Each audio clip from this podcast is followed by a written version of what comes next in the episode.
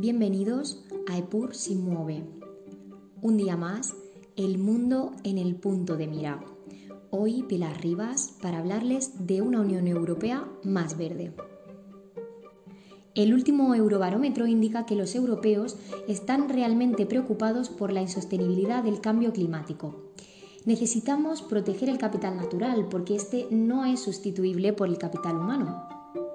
Ahora mismo la Unión Europea es una especie de laboratorio de ideas que lidera la prioridad del cambio climático. Cierto es que China está comenzando a interesarse por el asunto y que Estados Unidos también ha retomado su interés tras el cambio de administración. De hecho, Joe Biden presentó a finales de diciembre a su nuevo equipo para promover una ambiciosa agenda climática cuyo principal objetivo es volver a incorporarse al Acuerdo de París del que Trump anunció su retirada hace ya bastante tiempo. A pesar de esto, es muy importante recordar que en materia de cambio climático no puede existir competencia.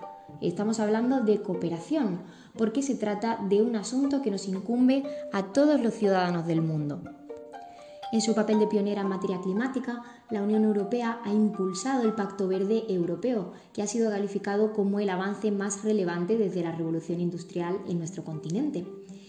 El Pacto Verde Europeo se basa en una economía descarbonizada y en la innovación tecnológica y digital para poder impulsarla. Eso significa una transformación progresiva y completa de nuestra economía para convertirse en una verdaderamente eh, sostenible. Sin embargo, este, este objetivo trae consigo una serie de retos muy importantes. El primero es conseguir las emisiones netas nulas de gases de efecto invernadero para 2050. Pero, ¿qué es esto de las emisiones netas nulas?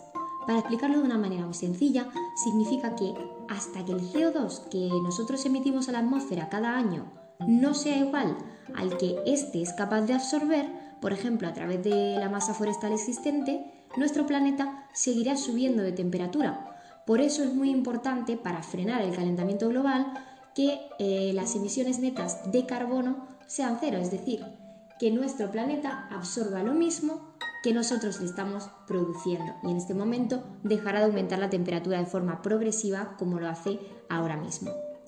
Ese es el primer pilar de eh, los retos que trae consigo el Pacto Verde. El segundo es que esta transición económica de la que hablamos sea integradora y justa para todos. Se ha propuesto una ley europea del clima para que este compromiso político que hemos eh, planteado sea una obligación legal, es decir, para que esas emisiones netas nulas sean vinculantes para todos los estados de la Unión Europea. Así, todos los sectores económicos deberán implantar una nueva hoja de ruta en cada una de sus áreas esenciales para conseguir una verdadera transformación económica. Si ponemos diferentes ejemplos, pues en primer lugar tenemos el sector de la energía, donde se buscará dejar de depender de las energías fósiles y empezar a apostar por las energías más limpias. En el de la industria se abogará por una gran inversión en la innovación. Por otro lado, en la rama de movilidad y transporte se propone desplegar sistemas de transporte público y privado más limpios y más baratos. Y por último, en el campo de la vivienda se tratará de garantizar que los edificios sean más eficientes desde el punto de vista energético. Por otro lado, una de las medidas más controvertidas que ha propuesto la Comisión Europea para conseguir esa descarbonización de la economía ha sido la tasa o el impuesto al carbono en frontera, se trata de un arancel a los bienes importados que utilicen en su proceso productivo tecnologías muy intensivas en CO2. ¿Cuál es uno de los objetivos básicos que tiene ese impuesto al carbono en frontera? Pues evitar y contrarrestar la fuga de carbono. Es una especie de aviso a navegantes que han utilizado las industrias electrointensivas europeas ante la penalización que supone tener que competir con importaciones más baratas de países que aplican reglas menos estrictas para combatir el cambio climático y por tanto les es más barato producir. Esa medida también serviría para corregir una serie de irregularidades en las que ya se está incurriendo actualmente. Un ejemplo muy evidente y, muy eh, interesante es el que pone Javier López, el eurodiputado. Nos dice que en España estamos cerrando centrales térmicas porque emiten demasiado carbono en su producción de energía, pero que en cambio estamos comprando electricidad a otros países que están abriendo térmicas que emiten aún más CO2 de las que estamos cerrando nosotros. Y para evitar esto necesitaríamos que el precio tenga en cuenta las emisiones de carbono. Eh, si no, lo que estamos haciendo es básicamente importar las emisiones de CO2 de otros países a Europa. La primera consecuencia del impuesto al carbono en frontera sería que la Unión Europea tendría una producción comunitaria mucho más limpia, pero si otros países quisieran vender sus productos dentro de la Unión Europea, también deberán pagar un arancel o, por otro lado, contaminar menos. Eh, esta medida es tremendamente controvertida, como decíamos, y ha generado muchas críticas, viéndose como una manera de utilizar el medio ambiente para promover una política económica proteccionista. Eh, tal medida además corre el riesgo de violar las normas de la OMC, de la Organización Mundial del Comercio, pues esta requiere un trato igual de productos similares y no discriminación entre los productores nacionales y extranjeros.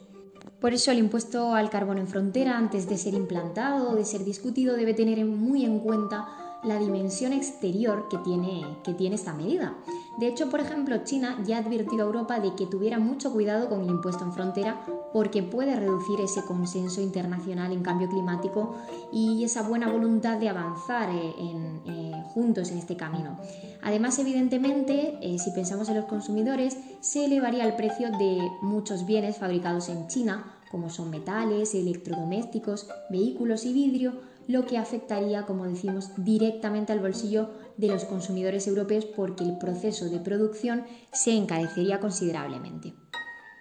Por eso esta propuesta que aún sigue sobre la mesa deberíamos seguir eh, discutiéndola y comentándola muchísimo más antes de implementarla porque desde luego no hay para nada un consenso respecto a ella y genera una división enorme en el tema del cambio climático dentro de la Unión Europea. El gran objetivo esencial de la economía descarbonizada está claro y está desarrollado, pero no podemos olvidar bajo ningún concepto ese segundo pilar, que es el de que la transición económica sea justa e integradora para todos, que no deje a nadie atrás. Evidentemente, ningún gran cambio es sencillo de acometer, pero eh, sí que podemos tratar de paliar esos efectos negativos que, que puede tener. Por ello necesitamos mecanismos de compensación para grupos sociales afectados, que serían, por ejemplo, consumidores, enfrentándose a un precio más alto por esa producción más sostenible que van a tener los productos. Los trabajadores, que estarían eh, pues encontrándose con desaparición de ciertos empleos, como por ejemplo los empleos en el carbón, y la industria que eh, pues afrontaría mayores costes para, para esa producción más sostenible. Todo ello se ha materializado en el mecanismo para una transición justa, que eh, proporciona un apoyo específico movilizando al menos 100.000 millones de euros durante el periodo de 2021 a 2027 en las regiones y los grupos más afectados a fin de mitigar ese impacto socioeconómico que puede tener la transición.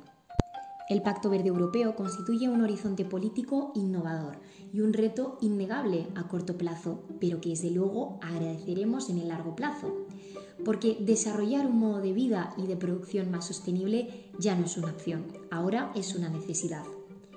Muchas gracias y les esperamos la próxima semana aquí en Epur si mueve.